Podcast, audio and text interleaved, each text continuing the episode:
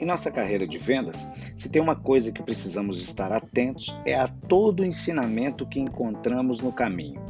É importante estarmos atentos ao processo de vendas de nossa empresa. Isso lá na frente poderá nos ajudar em uma possível promoção. Isso ajuda a ter uma visão do todo da empresa onde trabalhamos. Quantas vezes nós somos convidados para reuniões em outros departamentos da empresa e recusamos participar alegando que a agenda está cheia, mesmo quando ela não está. O improvável, acredite, quando menos esperamos, acontece. Imagine um vendedor que, além de entender muito do produto, do serviço, dos clientes, conhece muito, mas muito mesmo do processo de vendas da empresa. Ele será percebido com outros olhos por sua liderança e quando lá na frente acontecer dele ser chamado por sua liderança para conversar, ele dá um show, mostrando que conhece do porteiro ao presidente da empresa. Sabe aquele profissional que conversa dizendo o nome das pessoas, citando os departamentos com a precisão de quem entende? É desse ou dessa profissional que eu estou falando.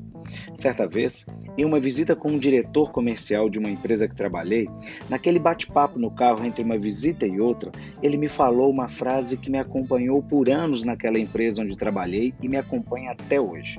Essa frase me fez refletir tanto na perspectiva de um vendedor e anos depois, quanto na perspectiva como líder de vendas. Ele me disse assim: William, escreve uma coisa. De onde vem muitas vendas, pode pedir mais que vem. Naquele momento, ele estava me desafiando a vender mais, estava me instigando a me superar. E aquele ensinamento hoje me ajuda a mostrar àqueles que estão batendo suas metas que é possível ir além. O fato é que hoje em dia, muitas empresas, já sabendo que muitos vendedores superam suas próprias metas, criaram as chamadas supermetas. E são as supermetas da empresa ou nossas mesmo que fazem com que eu e você, como profissionais de vendas, busquemos todo santo dia superar nossas próprias marcas.